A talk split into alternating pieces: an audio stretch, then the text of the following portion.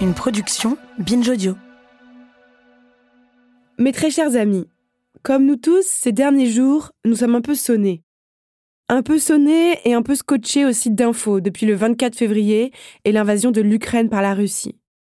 Je crois qu'on pensait tous un peu naïvement que la guerre de nos jours, ce serait des attaques ciblées de drones, des piratages de sites web de banques centrales, mais pas des chars et des blindés comme dans les livres d'histoire. Alors qu'en vrai, la guerre ne s'est jamais vraiment arrêtée, la France était engagée en Mali ou en Afghanistan. Mais peut-être qu'on se mettait des œillères.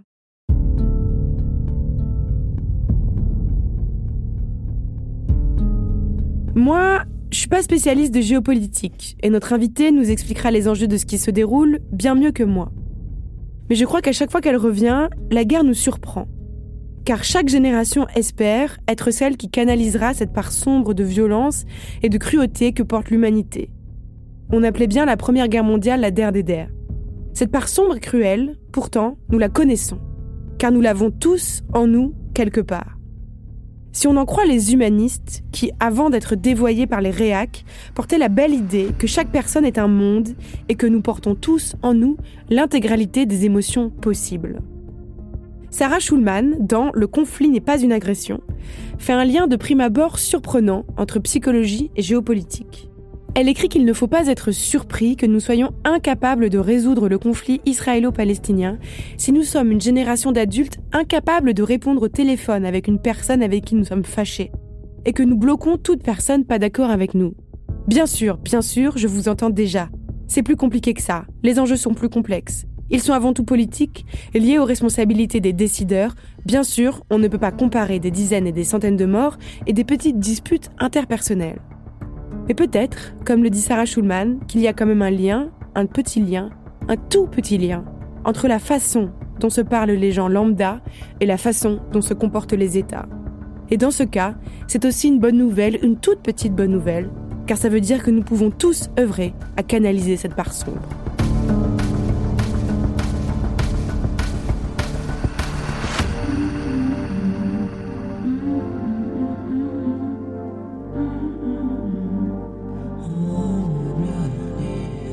Non mais laissez-moi parler.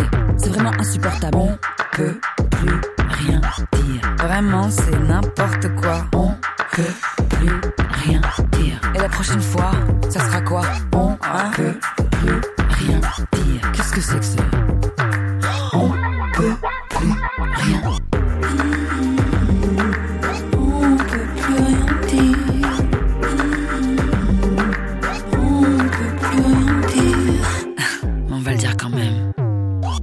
Mes très chers amis, c'est un immense honneur de vous accueillir au sein de cette édition spéciale Ukraine dont peut plus rien dire. Dans cet épisode, nous essaierons de comprendre ce qui se passe actuellement en Ukraine.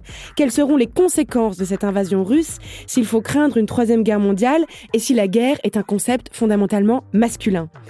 Avec moi pour tenter de répondre à ces questions, j'ai la joie de recevoir Olivier Schmitt. Olivier Schmitt, vous êtes professeur de relations internationales au Centre d'études sur la guerre au Sud Danemark et vous êtes auteur de La guerre et la paix. Alors non, ce n'est pas Léon Tolstoï que j'ai à côté de moi. La guerre et la paix, c'est un manuel encyclopédique et assez rare pour être souligné qui est très accessible. Un manuel sur la guerre et la paix dans notre monde. Alors première question, Olivier Schmitt, question euh, peut-être à la fois très simple et compliquée. Qu'est-ce qu'une guerre? Effectivement, c'est euh, une question à la fois simple et compliquée. Simple dans le sens où, euh, je crois, nous avons toutes et tous des images de ce qui constitue une vraie guerre. Et probablement dans les pays occidentaux, cet imaginaire est principalement ancré sur la Seconde Guerre mondiale. L'idée qu'il y a des, euh, voilà, comme vous mentionnez dans l'introduction, des colonnes de chars, qu'il y a de grandes destructions, qu'il y a des volumes de feu qui sont euh, au final euh, assez inimaginables euh, au réel. Donc on a cette image de euh, d'un déchaînement de violence. Ensuite, sur la définition même de la guerre, euh, en fait, on se rend compte que c'est un objet qui est à la fois qui est relativement difficile à définir. La littérature scientifique elle-même n'a pas forcément de consensus sur la manière d'objectiver ou de définir la guerre. Euh, il y a, euh, je pense, une littérature euh, historique, par exemple en études stratégiques, qui associe fortement la guerre à la politique. Donc, hein, c'est le lien que fait Clausewitz, hein, la, la, guerre et la continuation de la politique par d'autres moyens. Et on peut essayer d'identifier certains critères qui permettent de caractériser une guerre. Le premier, c'est que c'est une activité violente. Ça semble euh, évident, mais euh, en fait, euh, l'idée qu'il y ait de la violence, qu'il y ait de la destruction, qu'il y ait qu'il y ait des morts, je pense que c'est un aspect important dans ce qui permet de définir une guerre. Pourquoi? Parce que ça permet d'éviter ce que je personnellement considère comme étant des écarts de langage qui consistent à déclarer la guerre à, peu près tout et n'importe quoi. Alors ça nous fait forcément penser à euh, deux déclarations de nos récents présidents. Euh, Macron, avant le premier confinement, qui avait dit euh, nous sommes en guerre, et François Hollande, qui après les attentats de 2015, avait dit aussi que nous étions en guerre. Est-ce qu'on s'est un peu dévoyé sur le sens du mot guerre ces dernières années? Je pense que ça relève en fait d'une stratégie politique que dans les termes scientifiques on appelle la c'est-à-dire l'idée que quand on emploie un vocabulaire lié aux enjeux de sécurité, euh, ils ont une charge émotionnelle plus forte et donc en fait ça permet aux responsables politiques de faire adopter un certain nombre de mesures euh, qui seraient pas forcément euh, adoptées en temps normal. Pourquoi? Parce que quand on emploie le vocabulaire de guerre, il y a une, il y a cette notion d'une temporalité spécifique. Il y a une, une cette notion d'exception en, quelque sorte. La guerre, c'est un événement qui est exceptionnel. accessoirement, la guerre est un événement qui est statistiquement faible euh, au sein du système international. Donc il y a quelque chose qui est exceptionnel. Et donc quand on emploie le registre euh, du vocabulaire de la guerre, on rentre dans une forme de temps d'exception qui permet justement de faire adopter un ensemble de mesures politiques particulières. Et alors aujourd'hui, euh, ce qui se passe en Ukraine, c'est un peu justement l'image cliché qu'on a de la guerre. C'est pour ça que ça nous choque autant? Euh, Je pense que pour les pays occidentaux, nous avons fait la guerre depuis 30 ans sans en vivre les conséquences dans le sens où euh, le, coût politique, humain euh, et financier était principalement porté par les pays dans lesquels nous intervenions. Je veux dire, les Irakiens ont connu la guerre. Je veux dire, il y a eu des destructions, il y a eu plusieurs milliers de morts. Euh, donc, mais nous, nous oui, parce que nous, la France, on était aussi, donc on, était, on est intervenu au Mali, au Mali, où est-ce qu'on en Afghanistan, en Afghanistan. Tout à fait. Mais la population elle-même ne l'a pas vu. C'était indolore pour nous. C'était tout à fait indolore pour mhm. nous. Là, la proximité plus grande. Euh, le volume de feu est aussi considérable. On voit bien qu'il y a une utilisation par l'armée russe euh, d'artillerie, euh, d'aviation qui conduit à des destructions, à des milliers de morts. Donc c'est vrai qu'on n'a plus l'habitude. Et aussi, étant donné l'interdépendance des économies occidentales et russes, et aussi les liens politiques que qu'on avait voulu créer avec la Russie, cette fois, il va y avoir des conséquences directes pour les populations occidentales, une hausse du coût de la vie, une hausse des coûts de l'énergie. Euh, donc, entre guillemets, on va le sentir. Et je pense que c'est euh, c'est ce qui crée cette différence. On, était en guerre depuis une trentaine d'années, sauf qu'on ne le voyait pas. Est-ce qu'on peut craindre une troisième guerre mondiale? Est-ce qu'il faut craindre une troisième guerre mondiale? Euh, alors dans toute guerre, il y a une part de, passion, c'est-à-dire que la guerre commence à avoir sa propre logique. C'est ce que Clausewitz appelait la montée aux extrêmes. Au bout d'un moment, étant donné la violence de la guerre elle-même, il y a cette, idée qui consiste à dire, euh, enfin, la raison s'échappe un petit peu et euh, la, guerre s'auto-alimente. Donc malheureusement, il y a toujours un risque d'escalade. Ce qu'on peut espérer, c'est que cette guerre euh, entre donc entre l'Ukraine et la, et la Russie s'effectue à l'ombre de la dissuasion nucléaire entre les pays membres de l'OTAN et la Russie elle-même. Et le but de la dissuasion nucléaire, c'est justement de ne pas monter à l'escalade nucléaire qui serait euh, absolument catastrophique. Et c'est d'ailleurs l'un des paradoxes euh, de la dissuasion nucléaire, c'est ce qu'on appelait le paradoxe stabilité-instabilité. C'est-à-dire que quand vous avez une stabilité entre puissances nucléaires, en fait, la conflictualité se déplace dans des terrains ou qui ne sont pas couverts par la dissuasion. Donc en fait, avoir la stabilité nucléaire, paradoxalement, ça augmente le niveau d'instabilité dans d'autres euh, territoires ou d'autres théâtres qui ne sont pas couverts par la dissuasion nucléaire. Et c'est le cas par exemple en Ukraine aujourd'hui. Ah, ça veut dire que parce qu'ils n'ont pas, eux, euh, l'arme atomique, euh, la Russie s'est permis de les envahir tout à fait. Pour vous donner un exemple, on dit souvent que la guerre froide a été une guerre sans, sans morts. C'est faux. La guerre froide a fait environ 20 millions de morts. Sauf que c'était des morts qui étaient en Afrique ou en Asie ou euh, en, Asie centrale. Pourquoi? Parce que 20 millions? 20 millions. C'est Ah. absolument colossal au total. Ah Euh, ouais. on, a tendance à le sous-estimer, mais c'est 20, c'est 20 millions Ah, je de morts au pas. total Non, depuis je, je l'ignorais 1945. totalement. Ouais. si, on fait, si on fait le, le- Ouais. le- le- la somme en fait hein, des conflits liés à la guerre froide en Afrique et en Asie, il y a au total environ 20, 20 millions de morts. Mais pourquoi? Parce que comme il y avait une stabilité sur le territoire européen du fait de la dissuasion nucléaire, la conflictualité s'est déplacée vers d'autres vers d'autres territoires. Alors, ce dimanche, justement, 27 février, Vladimir Poutine a brandi la- cette, men- cette fameuse menace euh, nucléaire. Comment vous analysez cette prise de position? C'est, ça fait partie de ce qu'on appelle le signalement nucléaire lors d'une crise. C'est, ça consiste à rappeler, euh, notamment à aux pays occidentaux, de euh, n'escaladez pas parce que nous avons les moyens de vous faire mal. Euh, on a fait exactement la même chose. Euh, suite à la déclaration de, de M. Poutine, le ministre des Affaires euh, étrangères français, M. Le Drian, euh, a, rappelé que, euh, je crois, la, la déclaration exacte, c'est il serait bien que la Russie se rappelle que euh, l'OTAN est aussi une alliance nucléaire. Le chef d'état-major des armées français, qui parle très très peu dans les médias en général, euh, a dit plus ou moins la même chose le lendemain sur France 24. Donc ça fait partie en fait du signalement qui consiste à dire attention, ok, vous voulez escalader, mais euh, voilà, euh, n'escala- n'escala- n'escaladez pas trop. Donc du point de vue de la Russie, ça fait partie de leur stratégie qui consiste en fait à essayer de sanctuariser le territoire ukrainien en limitant les interventions extérieures pour en gros pouvoir conduire l'intervention comme ils le souhaitent. Oui, vous avez écrit dans un article consacré justement à la bombe atomique que cette euh, arme atomique, ça- on l'utilise selon une stratégie du signal. C'est ça, en fait. Oui, elle sert à ça, finalement. Elle sert à faire peur. Ben, en fait, le, le principe de la stratégie atomique, c'est une arme de non-emploi. C'est-à-dire qu'on... Qu'on- jusqu'au jour où... euh, Jusqu'au jour où. Mais Ouais. c'est qu'on menace de son emploi en espérant que ça suffise pour faire baisser les tensions. Et ça, ça fait, c'est le, le paradoxe en fait de la stratégie atomique. C'est ce que euh, Thomas Schelling, donc qui a été prix Nobel d'économie en, 2000 en 2006, mais qui avait écrit en fait le grand livre sur la stratégie euh, nucléaire dans les années 60, appelé le brinkmanship, c'est-à-dire rester sur le seuil. Donc il faut toujours euh, menacer de l'emploi et prendre le risque potentiel de l'emploi pour espérer que euh, l'adversaire en fait finisse par, euh, par abandonner ses, ses prétentions. C'est une stratégie particulièrement risquée, effectivement.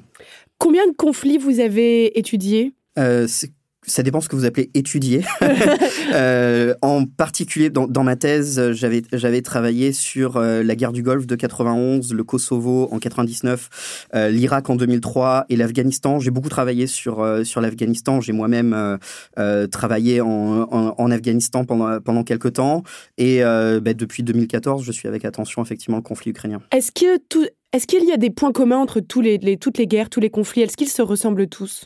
Alors, se ressemble, il y a cette distinction traditionnelle qui est faite entre la nature de la guerre qui serait un peu immuable, c'est-à-dire qu'elle serait liée à des enjeux politiques, que c'est une activité violente et collective, euh, et le caractère qui fait que la manière dont elle est mise en œuvre évolue en quelque sorte, parce que les technologies changent, parce que les, euh, les troupes qui sont déployées changent.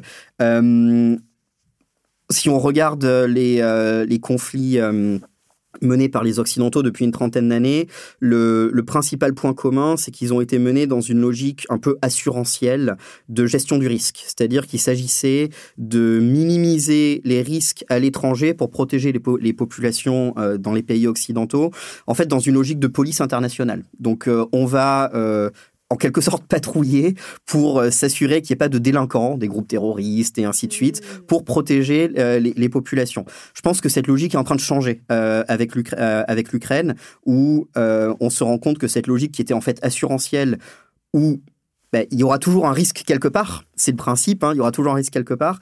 Un, financièrement, on ne peut plus se le permettre. Deux, ça a des conséquences très directes pour les populations locales. Et trois, on pouvait se le permettre quand en gros il n'y avait plus de menaces, mais il n'y avait que des risques. Quand des menaces reviennent, euh, on est obligé de se concentrer sur les menaces. La grosse différence entre un risque et une menace, c'est qu'un risque, il faut toujours le gérer parce qu'il est toujours présent. La menace, comme c'est un affrontement politique de volonté, à un moment ou à un autre, on peut espérer qu'il y a un compromis. Ça ne veut pas dire qu'il va arriver, mais on peut espérer qu'il y ait un compromis. Ah, finalement, la menace est plus dangereuse, mais elle est aussi plus solvable. Elle est plus solvable dans le sens où la menace euh, relève d'une euh, intentionnalité extérieure. Il y a un acteur extérieur qui a une volonté, qui éventuellement s'affronte à la nôtre. Et euh, il y a plusieurs moyens de gérer ces conflits. Ça peut être diplomatique, ça peut être par, économique. On peut de temps en temps escalader dans, dans, le cas d'une guerre. Hein. C'est un moyen de gérer un conflit, une guerre. Euh, le, but de la guerre, c'est d'avoir une meilleure paix pour le vainqueur. Euh, mais au final, on peut espérer qu'il y ait un compromis qui se dégage si on réussit à trouver des surfaces euh, de, oui, de convergence politique. Dans tous les conflits que vous avez étudiés, est-ce que il existe dans les sciences de la guerre un point commun ou un dénominateur où on se rend compte que la diplomatie échoue Qu'est-ce qui fait que la diplomatie échoue? En fait, c'est très compliqué de savoir le moment euh, exact où une guerre se... Enfin, pourquoi une guerre se déclenche au moment où elle se déclenche. Quand, quand, est-ce qu'on décide de tuer, en fait, de passer à l'acte, à la violence? Exactement. Il y, a, euh, il y a un article très célèbre de 1999 qui, euh, qui dit euh, la guerre est dans le, euh, dans le terme d'erreur. C'est-à-dire que euh, statistiquement, on peut trouver des corrélations entre des facteurs qui expliquent le, le, déclenchement d'une guerre, mais en fait, on n'a pas vraiment de corrélation significative et une guerre se déclenche dans le, le, reliquat statistique, entre, entre guillemets, et on n'arrive pas à identifier la cause commune qui fait qu'une guerre se déclenche au moment où elle se déclenche. Ce qu'on peut dire, mais encore une fois, c'est c'est pas une loi universelle, mm-hmm. c'est qu'on observe souvent euh, enfin en tout cas régulièrement, euh, euh, un acteur qui est convaincu, qui croit réellement que l'emploi de la force va lui permettre d'accomplir ses, objectifs politiques. Il peut y croire à raison ou à tort, mais il y a cette conviction qui est que finalement la guerre va avoir moins de coûts que ce que que ce qu'on peut euh, espérer. En fait, c'est un rapport euh, coût-bénéfice qui est euh, qui est acceptable. Assez régulièrement, l'évaluation est fausse. Hein. très souvent, la guerre a un coût, un coût supérieur. Mais voilà, il y a un acteur qui se dit on peut avoir un objectif politique à à un, coût réduit. Après, il y a aussi les cas assez particuliers des guerres civiles qui, euh, qui peuvent relever juste de, de, la combinaison d'un sentiment d'humiliation, de, de, frustration collective. Hein, c'est le, euh, les travaux de, Ted Gour. Et il faut euh, une étincelle, en fait, qui, qui va faire enflammer la, frustration. Ce qu'on a vu en Tunisie, par exemple, au début du déclenchement, du déclenchement des printemps arabes il y avait une large frustration répandue dans la population. En fait, il y a un événement qui cristallise. Et euh, cet événement particulier sert de déclencheur, mais parce que les, conditions étaient préexistantes. Quand est-ce qu'a réellement commencé euh, ce conflit entre la Russie et l'Ukraine? Je pense que le... Il faut distinguer entre conflit et conflit armé, dans le sens où il y, a une, euh, il y avait des oppositions politiques, des divergences politiques et un passage à la force. Je crois que le conflit, en fait, relève euh, du début des années 2000, c'est-à-dire quand l'Ukraine essaye d'essayer d'identifier son modèle politique qui ne soit pas nécessairement lié euh, à la Russie. la première révolution orange de 2004 euh, qui voit en fait des milliers d'Ukrainiens dans la rue demander plus de démocratie, moins d'oligarques, et ainsi de suite, est vue comme, un premier, comme une première menace à Moscou parce qu'elle est interprétée comme étant pilotée par l'étranger, ce qui n'a pas grand sens, mais c'est vu comme une menace directe à cause de ça. Et en fait, à partir de ce moment-là, à partir du moment où euh, une partie significative de la population ukrainienne a souhaité euh, définir sa trajectoire politique. Euh, le conflit a commencé à se cristalliser et à escalader en fait de manière violente après la révolution de, 2013, donc avec l'invasion en, 2014. Donc les, germes du conflit étaient dans des trajectoire politique euh, qui était euh, qui commençait à diverger, ce que la Russie n'a pas particulièrement euh, apprécié de ce point de vue-là. Enfin, la métaphore est est peut-être euh, impropre et, je m'en excuse, mais euh, la, Russie a tendance un peu à se comporter comme un ex toxique, c'est-à-dire qui, refuse que son ex-partenaire puisse avoir son autonomie propre. et d'ailleurs, il y a un langage très genré qui a été adopté par Vladimir Poutine à un moment, il y a trois semaines, dans cette conférence de presse commune avec le président Macron, où il dit, grosso, grosso modo, hein, bon, ma belle, il va, il va falloir que tu t'y fasses, c'est et tu vas devoir devoir accepter ce qui va se passer, ce qui dans le, une société qui est elle-même très genrée, avec des violences euh, envers les femmes, et un, et un, vocabulaire qui était très spécifique et qui a très bien été compris de cette manière par tous les acteurs, euh, y compris en Ukraine. Euh, donc oui, je pense qu'il y a aussi une... Enfin, on parlait d'émotion. C'est, il y, a, y, a, y, a, de ça. Il y a, euh, y a un peu ce sentiment de se dire, bah, en fait, l'Ukraine, ça nous appartenait, c'était à nous. Euh, réellement euh, et en fait comment hostile se, se, se séparer de nous. Est-ce que celui qui attaque dans une guerre a toujours ou le sentiment de se défendre? Alors Euh, Clausewitz dit que euh, l'attaquant est toujours pacifiste. Pourquoi? Parce qu'il préfère que le défenseur ne se défende pas, et donc euh, il, il, va toujours prétendre que euh, qu'il fait ça pour la paix. alors, est-ce que c'est toujours le cas? Alors j'essaie de réfléchir, de réfléchir à des contre-exemples, mais c'est clair que on déclenche pas une guerre si on perçoit pas un sentiment de menace. Ça c'est, euh... enfin j'ai du mal à imaginer des, euh, à, là immédiatement comme ça à penser à des exemples de guerre qui soient, j'allais dire pour le plaisir ou pour euh, une pure volonté de domination. Je pense qu'il y a toujours un sentiment de menace. Après. Euh, la menace, elle peut prendre plusieurs, euh, plusieurs formes. Ça peut être effectivement une menace militaire identifiée. Ça peut être une, une menace qu'on pourrait qualifier de ontologique, c'est-à-dire euh, la manière dont une communauté politique se définit. Et euh, à partir du moment où les trajectoires politiques en Russie ont euh, commencé à évoluer vers euh, une réhabilitation progressive du, euh, passé impérial russe, qui est rentré dans le langage politique officiel, ben en fait, ça devient une menace ontologique quand le, ce qui constituait l'un des, des joyaux de, de l'Empire russe, qui, qui, était, qui était l'Ukraine, veut, veut, veut se séparer. Donc, effectivement, il y a toujours un sentiment de menace, mais ces menaces peuvent être d'ordre différent. Aujourd'hui, que reproche Poutine à l'Occident? Alors, il y, a, euh, y a des reproches de, de plusieurs ordres. Euh, euh, il y a un reproche qui est, j'allais dire, politico-stratégique, qui consiste à dire que à la fin de la guerre froide, les pays occidentaux n'ont pas intégré euh, la Russie dans l'architecture de sécurité européenne euh, n'ont pas suffisamment pris en compte les, euh, les, demandes russes et donc il y a une inquiétude sécuritaire de la Russie.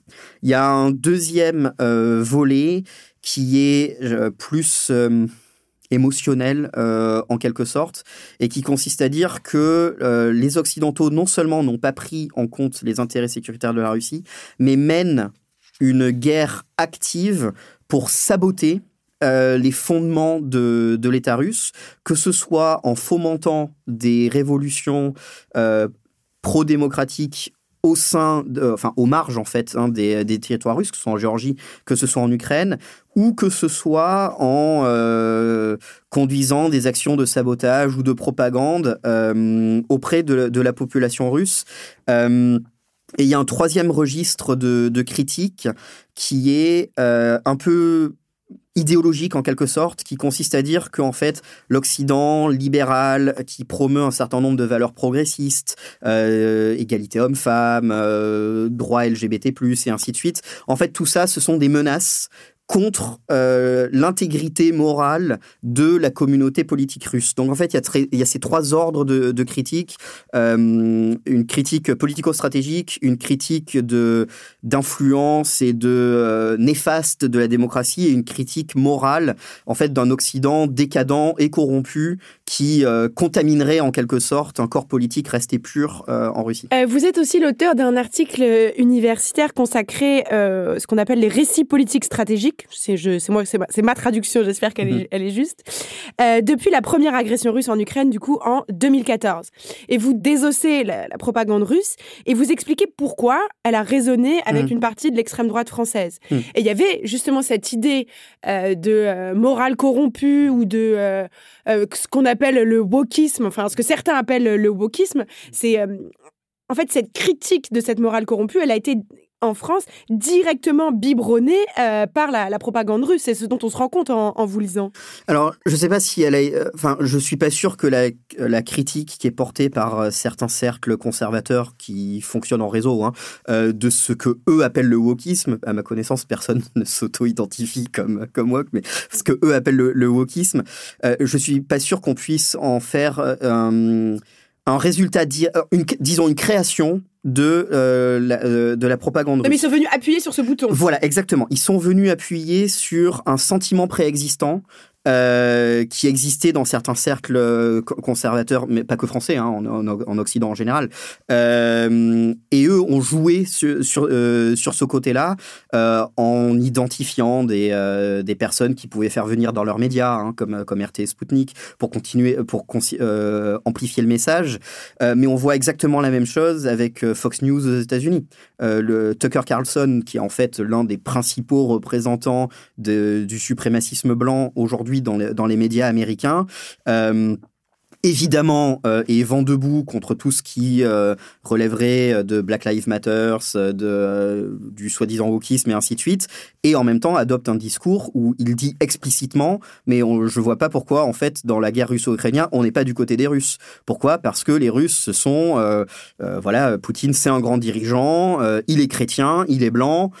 pourquoi est-ce qu'on n'est pas de, et de puis son côté? C'est aussi le, le, symbole extrême de la masculinité à mmh. l'ancienne. Là, quand on voit torse nu sur ses chevaux, enfin c'est vraiment. Euh, ah oui, oui. Il, veut incarner ça de toutes ses forces. Tout à fait. Il met absolument ça en scène. Euh, c'est euh, parce que ça résonne avec une partie de une, une partie des électorats. Il y a une, enfin, il y a une vraie angoisse dans certains certains cercles de, oui, de, de, de, perte de virilité et du coup, il y a cette, ça permet en fait de créer une, enfin, il existe politiquement ce sentiment parmi une partie de l'électorat, et c'est clair que euh, la, propagande russe joue sur ce sentiment préexistant.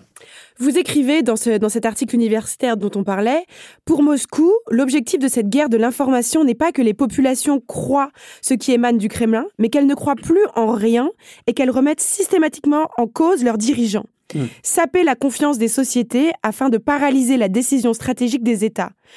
Je, redis cette phrase que je trouve extrêmement forte. L'objectif de Moscou est que les populations ne croient plus en rien. Hmm. Expliquez-nous. Bah, je pense qu'en fait, c'est un, ça relève un peu de, du sentiment, ou en tout cas de la, ce que j'appellerais la posture anticonformiste. Euh, en fait, quand on regarde la manière dont fonctionne une partie de l'appareil médiatique dans les pays occidentaux aujourd'hui, c'est très confortable d'être anticonformiste. Il suffit de dire non, mais je remets en cause les, euh, les, discours dominants, euh, ou alors le fameux euh, je ne fais que poser des questions. Je raconte n'importe quoi, mais je, je, ne fais que poser des questions. Ce qui en fait permet de, hum, une sorte de, de nivellement ou d'écrasement de ce qui relève de la du fait et ce qui relève de, de l'opinion.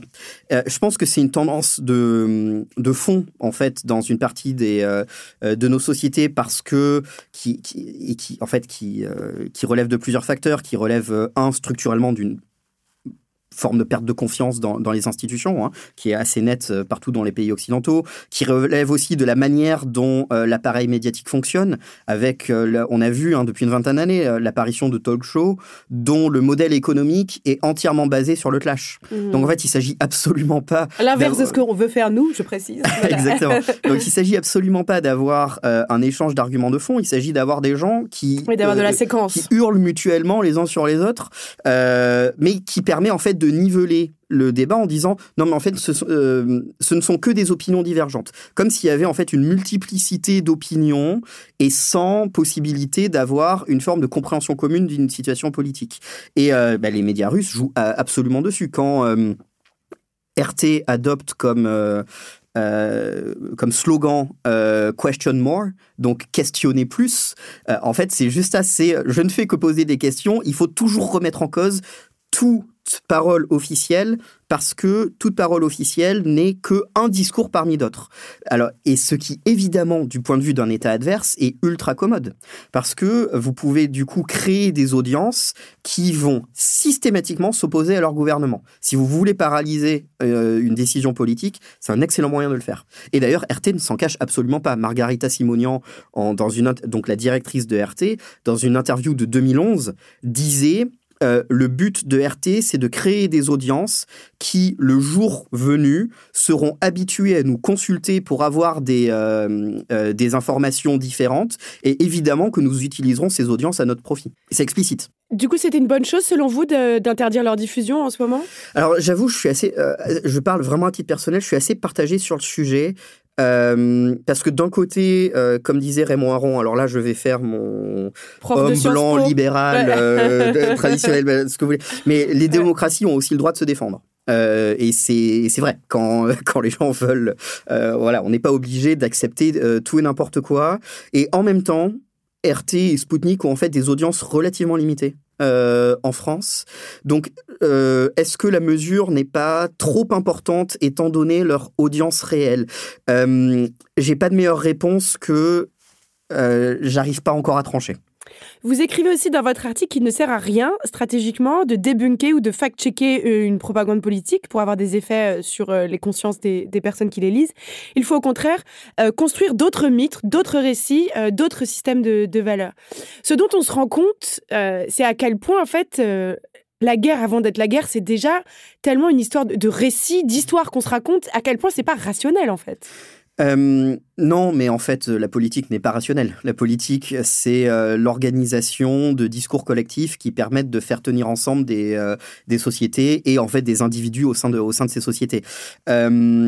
Mais oui, pour revenir à la première partie de la question, je ne pense pas que le fact-checking soit une réponse idéale. Pourquoi? Parce que quand vous êtes quand vous avez accepté un récit qui consiste à dire que toute parole officielle est de toute façon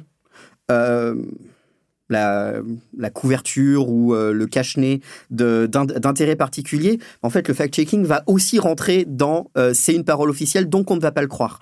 Et euh, je, pense- pour le coup, beaucoup plus important de d'essayer de retrouver une forme de de narratif commun ou en tout cas de euh, euh, de, de base épistémologique commune en fait au, au sein au sein des sociétés euh, qui euh, D'un socle sur le, sur- auquel on croit tous, sur lequel on soit d'accord. en, en quelque sorte, parce que je pense je pense qu'on l'a de moins en moins aujourd'hui, mais pour ça, ça passe, euh, ça c'est vraiment euh, une opinion tout à fait personnelle, hein, mais ça passe par euh, une remise en cause assez importante de la manière dont l'État interagit avec la, la- société, par exemple en France. Ça passe peut-être par une remise en question de notre modèle politique qui est fondé sur un exécutif qui est très très fort, mais qui en fait ne peut que décevoir parce que les attentes placées en lui sont tellement fortes que les citoyens ne peuvent que être déçus. Donc au bout d'un moment, ça, euh, érode la confiance des citoyens dans, les politiques et aussi, euh, en tout cas pour ce qui concerne la France, euh, un modèle qui fait que le, vainqueur de l'élection présidentielle a quasiment tous les pouvoirs parce que le Parlement va euh, statistiquement euh, être de la même couleur que, l'exécutif, sauf que de facto, il est élu par entre 20 et 25% des citoyens au premier tour. Donc en fait, on élit quelqu'un dont 75 des gens ne voulaient pas à l'origine en lui donnant tous les pouvoirs. Nécessairement, euh, ça crée un certain nombre de frustrations. Mais voilà, ça, ce sont juste des pistes à explorer, euh, parce que je pense qu'il y a vraiment besoin de recréer un, des un socle politique commun, en, euh, en tout cas en France et probablement dans d'autres pays. hein. les États-Unis, c'est clairement, il y a clairement besoin de recréer un socle politique commun, Euh, mais ça peut passer par euh, par ce genre d'initiative. Je remercie, c'est une piste que je trouve en tout cas très intéressante. Je suis contrainte de vous interrompre pour quelques petites secondes. On se retrouve juste après ça.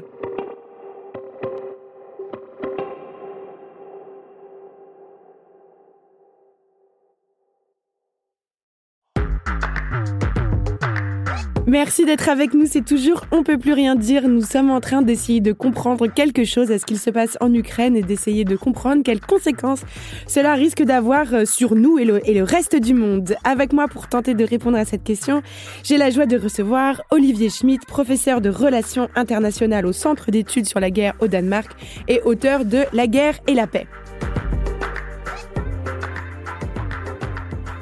Olivier Schmitt, est-ce qu'un monde sans guerre est possible? Euh, je vais euh, probablement être pessimiste et négatif. Euh, J'y crois pas parce que la guerre est en fait un moyen violent de régler des différends politiques.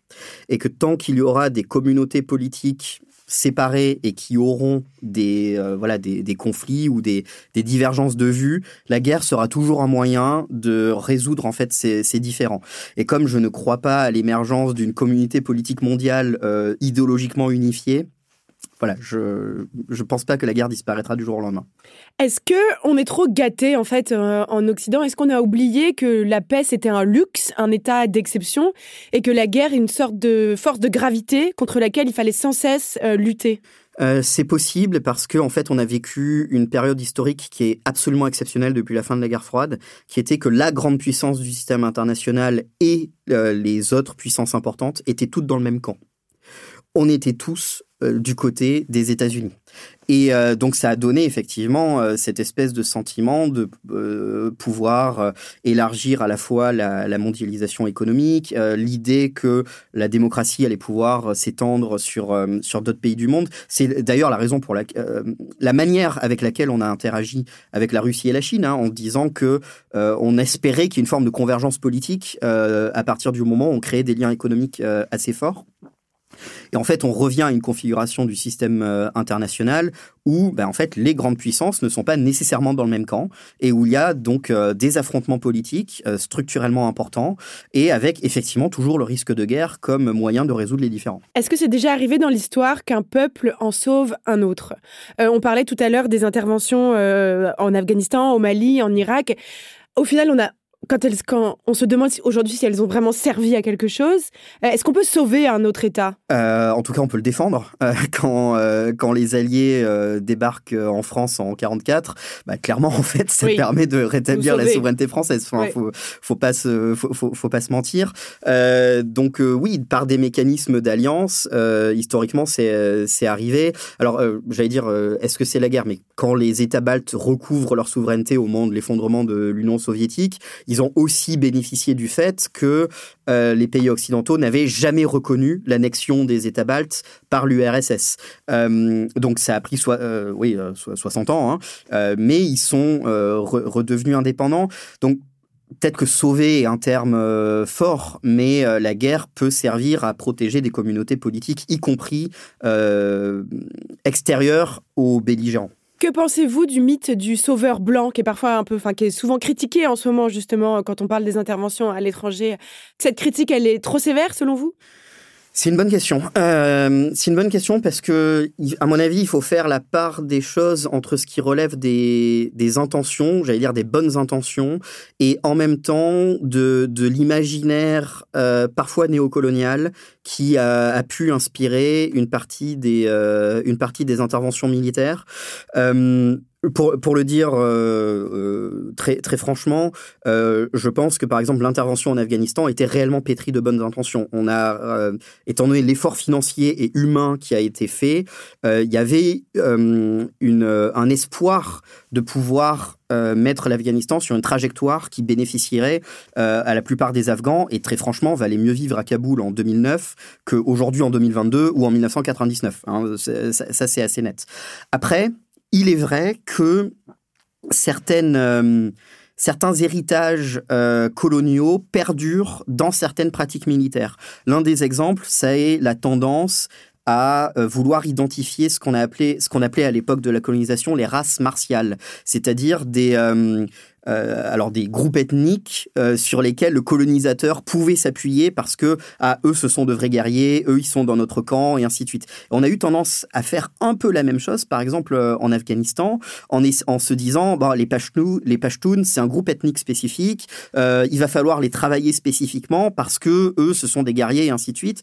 On a parfois eu tendance à faire la même chose au Mali en s'appuyant sur les Touaregs parce qu'il y a un mythe au sein de l'armée française, un mythe des, Touaregs comme étant un groupe ethnique, combattant, valeureux, et ainsi de suite. Et encore une fois, ce n'est pas l'intégralité des forces armées, ce n'est pas, pas ce qui explique l'intégralité de la décision, mais ce sont aussi des pratiques qui perdurent parmi la multiplicité des facteurs qui conduisent à une intervention militaire. Quand on est intervenu au Mali, il y avait un risque sécuritaire qui était évalué comme tel par euh, les services de l'État. C'est pas euh, par j'allais dire par plaisir d'intervenir. Donc tout ça se mélange en fait euh, dans différentes proportions. Euh, l'idée de dire qu'effectivement on va aider des gens, l'idée de dire qu'il y a un risque sécuritaire pour nous, pareil pour l'Afghanistan. Hein. on est aussi intervenu parce que les talibans protégeaient Al-Qaïda. C'était aussi pour empêcher d'éventuels attentats, oui. C'est pas juste pour euh, aider les autres, mais c'est ça. Oui, tout à fait. Il y a mm. toujours une motivation sécuritaire. Après, je pense pas que politiquement on, un État pourrait dire je vais envoyer mes citoyens potentiellement à la mort euh, sans aucun intérêt. Je ne suis pas sûr que politiquement, un responsable politique pourrait, euh, pourrait dire ça. Est-ce que c'est vrai que seul le président possède les codes de l'arme atomique? Alors c'est c'est un petit peu différent au sens où la procédure est, est organisée de telle manière que euh, en fait, c'est un système à plusieurs clés, mais effectivement, celui qui prend la décision d'utiliser l'arme atomique, ce sera le président de la République. À plusieurs clés, ça veut dire euh, il y a plusieurs personnes qui possèdent euh, les bah, codes. En fait, y a, y a, comment ça se passe En fait, on va dans une pièce. Enfin, comment ça se passe? Alors, ça serait probablement euh, au sein du PC Jupiter, qui est en fait le PC qui est un poste de commandement qui est sous l'Élysée, qui est un poste de commandement protégé. Euh, le, très probablement, le président serait informé d'une situation particulière et, con, et consulterait ses, ses conseillers. Et en fait, alors les, les, détails sont pas euh, sont pas révélés, donc je peux pas donner le détail technique classifié parce que euh, en fait euh, oui. c'est pas du tout dans l'espace public. Mais l'idée c'est que il y a un système crypto euh, crypté et protégé qui permettrait d'envoyer des instructions aux sous-marins nucléaires lanceurs d'engins et les sous-marins nucléaires lanceurs d'engins eux-mêmes, qui en fait sont équipés des, des, des armes nucléaires balistiques, euh, leur mission fondamentale, c'est de toujours être euh, indétectable et d'être toujours prêt à recevoir un ordre. Et, elle est, et à l'exécuter dans la foulée. Donc là, il y a des sous-marins quelque part, mais personne ne sait où ils sont. Tout le temps. Tout le temps. Euh, euh, et quand je dis personne ne sait où ils sont, c'est personne, sauf le commandant du sous-marin. Euh, réellement, la, la, les, les états-majors, si vous voulez, qui sont, qui sont à terre, organisent le fait que le sous-marin quitte l'île Longue, en fait, c'est à côté de Brest, c'est là où sont basés les sous-marins nucléaires Saint-Engin. Donc, il organise la manœuvre pour qu'il quitte l'île Longue sans être euh, tracé par des sous-marins adverses, parce que c'est évidemment le jeu. Euh, mais une fois qu'il euh, qu sait ce qu'on appelle diluer, c'est-à-dire qu'il est rentré dans les profondeurs de l'océan qui font qu'il est beaucoup moins facilement détectable, il est le, le commandant du sous-marin est le seul responsable de sa mission. Sa mission, c'est de euh, rester non détecté, disponible pour recevoir euh, l'ordre et capable de l'exécuter. Est-ce qu'aujourd'hui on considère que la France est encore une puissance militaire importante? Oui, en Europe, c'est euh, en Europe c'est le cas pour euh, un ensemble, pour deux raisons principales. La première, c'est évidemment la capacité de dissuasion nucléaire, qui est pas à la portée de tous les États. Euh, ça suppose un degré de technicité qui est, euh, qui est assez important, un degré de compétence des, euh, des troupes qui est, qui est vraiment élevé. Et le deuxième, c'est l'expérience opérationnelle. Acquise au cours des 20 dernières années le, lors de différentes interventions. Vous écrivez dans, dans votre livre une phrase que j'ai qui m'a interpellée, que je pense qu'elle est très juste et qui s'applique à plein de domaines, pas seulement d'ailleurs la puissance militaire. Vous écrivez La puissance n'est jamais un attribut, elle est une relation. Mmh. Est-ce que vous pouvez nous en dire un peu plus? Alors effectivement, c'est un peu, euh, le, il y a toujours un peu cette tendance de dire qui est plus puissant en regardant les budgets de défense et en regardant, euh, j'en sais rien moi, le nombre de troupes euh, et ainsi de suite. Mais euh, donc en fait, il faut penser la puissance comme une interaction. C'est-à-dire que la France sera moins puissante euh, par rapport aux États-Unis, elle sera plus puissante par rapport à, euh, au Luxembourg. Euh, mmh. Voilà. Euh, donc il faut il faut toujours penser la puissance comme euh, comme une, une relation dyadique en fait entre deux euh, ou plusieurs ou plusieurs plusieurs acteurs et sachant que les je pense qu'il faut en fait distinguer entre les sources de la puissance, qui peuvent être des sources économiques, des sources militaires, c'est-à-dire en fait les capacités dont on dispose, et la nature même de l'interaction. par exemple, personne ne prendrait au sérieux la France ou les États-Unis ou n'importe quelle puissance nucléaire, si on disait euh, nous allons euh, utiliser, l'arme nucléaire parce que nous venons de perdre un accord commercial. Ça serait pas crédible parce que la menace serait beaucoup trop importante, serait beaucoup trop démesurée. Donc en fait, dans ce, cette interaction spécifique là qui euh, qui serait une interaction commerciale, avoir l'arme nucléaire n'est pas une ressource de puissance supplémentaire. Dans une crise militaire majeure, avoir l'arme nucléaire est une ressource de puissance supplémentaire. Donc à chaque fois, il faut penser euh, euh, euh, les acteurs en interaction eux-mêmes et la, nat la, nature même de, de, l'enjeu, en quelque sorte. Les ressources de puissance seront plus ou moins utiles en fonction du contexte. Est-ce que vous pensez qu'aujourd'hui, ce qui est en train de se passer en Ukraine, ça peut raviver le sentiment européen?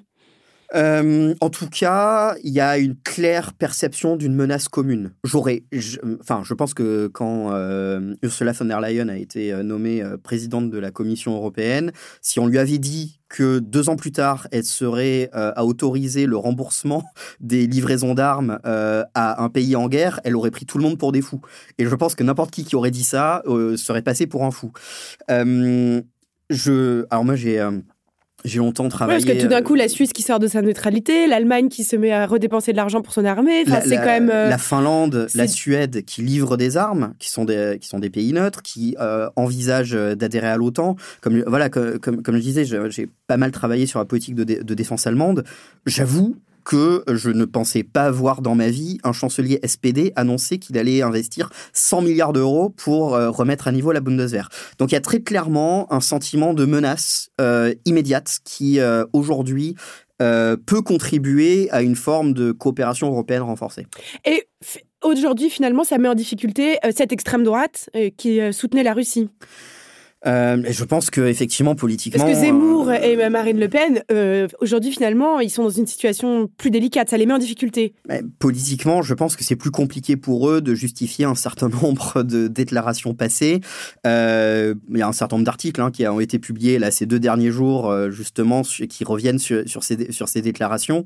oui, je pense que c'est plus compliqué pour eux. Oui, ce sont pas les seuls hein, d'ailleurs. Hein. Je pense que sur le spectre gauche du du spectre politique, Jean-Luc Mélenchon a un peu plus de difficultés à justifier ses positions euh, équidistantes entre la Russie et les États-Unis. Enfin, en tout cas, qui voudraient équidistantes. Comment vous vous êtes dit, tiens, je vais passer ma vie à étudier la guerre? C'est une bonne question, ça.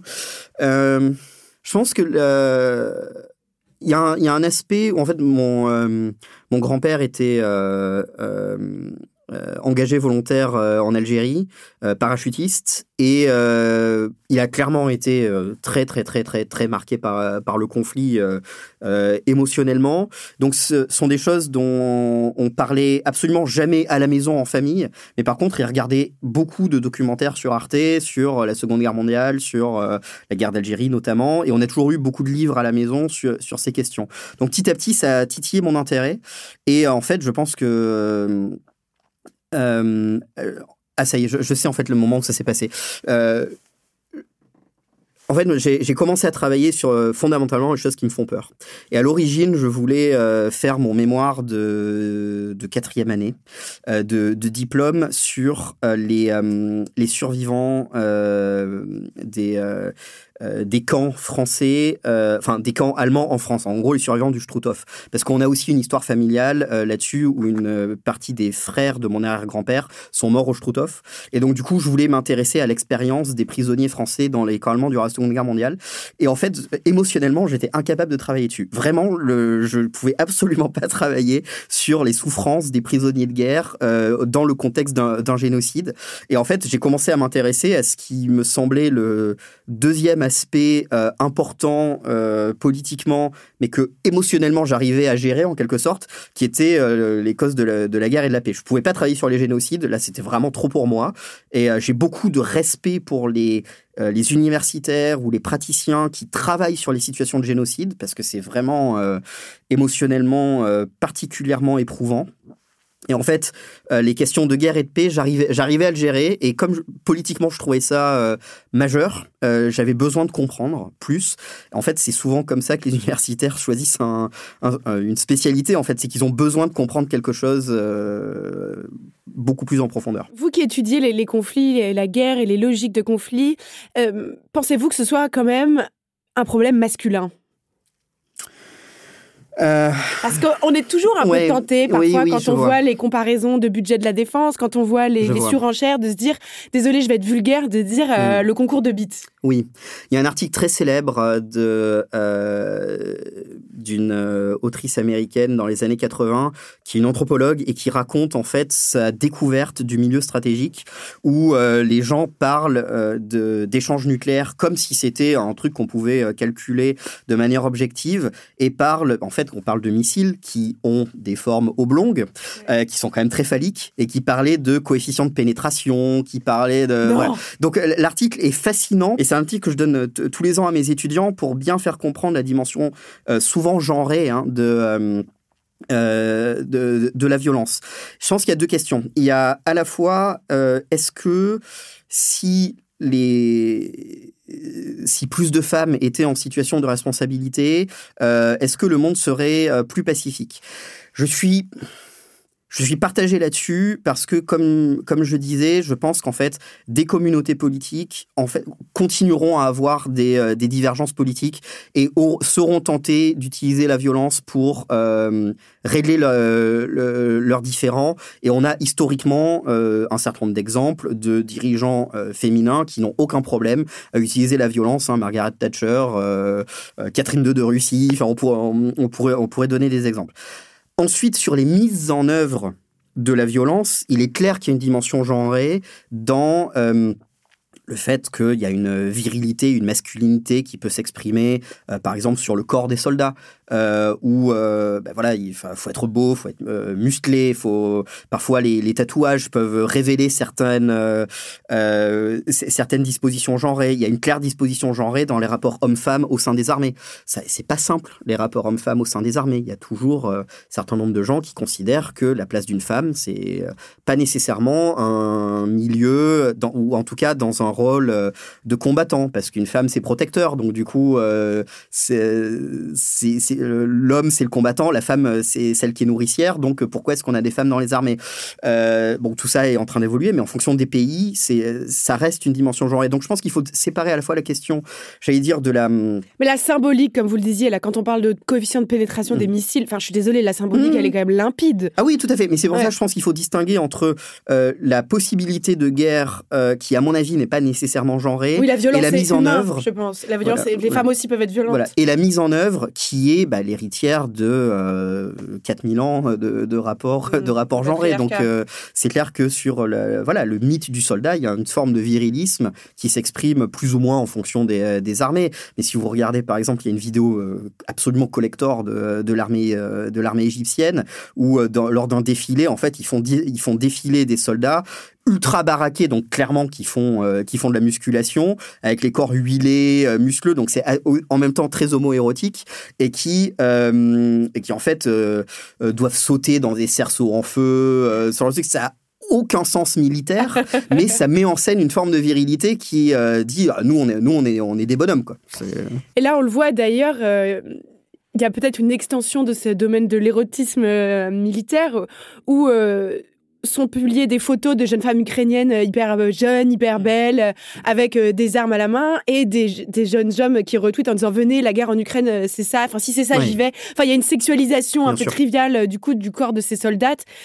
c'est pas forcément une avancée. Non, non, bien sûr, il y, a, eu, il y a, il y a, en plus, bon, ça, ça, ça relève de toute une forme de sexualisation des, des femmes slaves dans un, Exactement. dans, l'imaginaire occidental. L'activation de ce cliché est toujours le même. Mais il y a, sachant que ce sont elles-mêmes des sociétés qui sont très très genrées dans, dans, dans, les rapports hommes-femmes, mais il y a eu le même mythe autour des combattantes kurdes qui étaient euh, présentées comme étant, euh, regardez, euh, des femmes qui, qui se battent et en plus elles sont belles et ainsi de suite, et qui permettaient d'évacuer complètement les rapports et le fait que le euh, euh, en gros, les, groupes kurdes sont souvent des groupes très autoritaires, idéologiquement très, euh, très contraignants, mais en mettant en avant les femmes kurdes, bah, en fait, ça permettait d'évacuer tout à fait l'aspect politique de ce que sont en fait des groupes autoritaires, certes résistants, mais néanmoins autoritaires kurdes. Israël fait la même chose, hein, en mettant en avant des femmes au sein de, au sein de mettant en avant dans sa communication de très belles Israéliennes qui portent le M16, qui sont, qui sont en uniforme, euh, pour montrer que c'est une armée euh, inclusive qui, euh, voilà, qui traite de la même manière hommes et femmes. Mais effectivement, les, les femmes qui sont mises en avant dans la communication correspondent aux critères d'esthétique dominants. Hmm. Un aspect qu'on n'a pas encore abordé, ce serait bien qu'on en discute quand même quelques minutes. Euh, que craindre de la catastrophe climatique qui est en train de se dérouler, puisque visiblement aucun pays ne respecte euh, ses engagements de l'accord de Paris, donc vers laquelle on va droit devant. À votre avis, euh, quelles seront les conséquences en termes de conflits et de sécurité? Bah, Les principales craintes, elles sont des mouvements de déplacement forcé de population qui entraîneraient des raidissements politiques entre les États, donc potentiel risque de conflit euh, accru, et des, une rivalité pour l'accès à certaines ressources, y compris par exemple des ressources en eau, qui entraînerait des, des voilà, par pareil des, des tensions politiques qui pourraient dégénérer en guerre. Donc c'est voilà, c'est clair que de ce point de vue-là, à votre avis, ce serait où? bah, Ça pourrait être au Moyen-Orient, ça pourrait être en Asie du Sud-Est. donc il y a un ensemble de terrains potentiels, mais qui sont sur des j'allais dire sur des théâtres déjà potentiellement inflammables.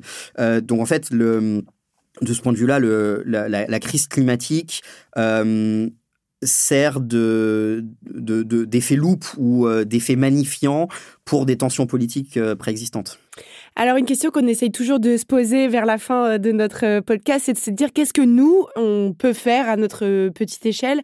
Est-ce que les individus peuvent avoir un impact pour éviter que les situations de conflit ne dégénèrent? Est-ce que là, nous, on peut faire quelque chose pour la situation en Ukraine? Qu'est-ce que vous conseilleriez? Euh, alors, je, suis un peu mal à l'aise euh, de conseiller euh, de faire quelque chose à qui que ce soit, mais du point de vue des individus, les individus ont, toujours un rôle, notamment en démocratie. C'est vrai qu'on est une démocratie imparfaite, mais je, pense que ça reste le, probablement le moins mauvais des régimes comparé à d'autres.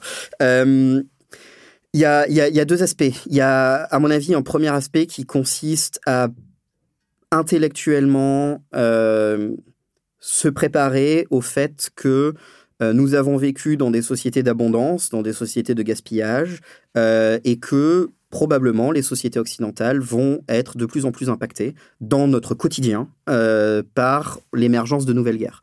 Et ça, je pense qu'il faut qu'il y ait un effort de préparation qui consiste à accepter un degré de sobriété, accepter des contraintes sur euh, notre capacité de consommation. Euh, voilà, il va falloir, à mon avis, se, préparer à ça. Et le deuxième aspect, évidemment, euh, la solidarité internationale. Hein, je veux dire, l'accueil potentiel de réfugiés ukrainiens, l'envoi de matériel médical, l'envoi de vêtements pour les réfugiés, ce sont effectivement des choses qui sont, qui sont toujours utiles. Donc je pense qu'il y a ces, ces, deux aspects qui sont complémentaires. Eh bien, merci beaucoup. Alors, grand merci d'avoir été avec nous. C'était passionnant de vous écouter. Merci beaucoup, Olivier Schmitt. Euh, merci à vous qui nous écoutez. Merci à notre chargée de production Charlotte Bex. Merci à notre réalisatrice Elisa Grenet. On peut plus rien dire. C'est le nouveau podcast de Binge Audio tous les vendredis sur toutes les applis. Nous, on se retrouve mardi prochain pour un petit tête-à-tête avec l'un ou l'une de nos chroniqueuses et vendredi prochain pour un nouveau débat. Et d'ici là, mes chers amis, ne l'oubliez pas, comme on l'a dit, le but de Moscou est ce que nous croyons plus en rien? Alors continuons de croire.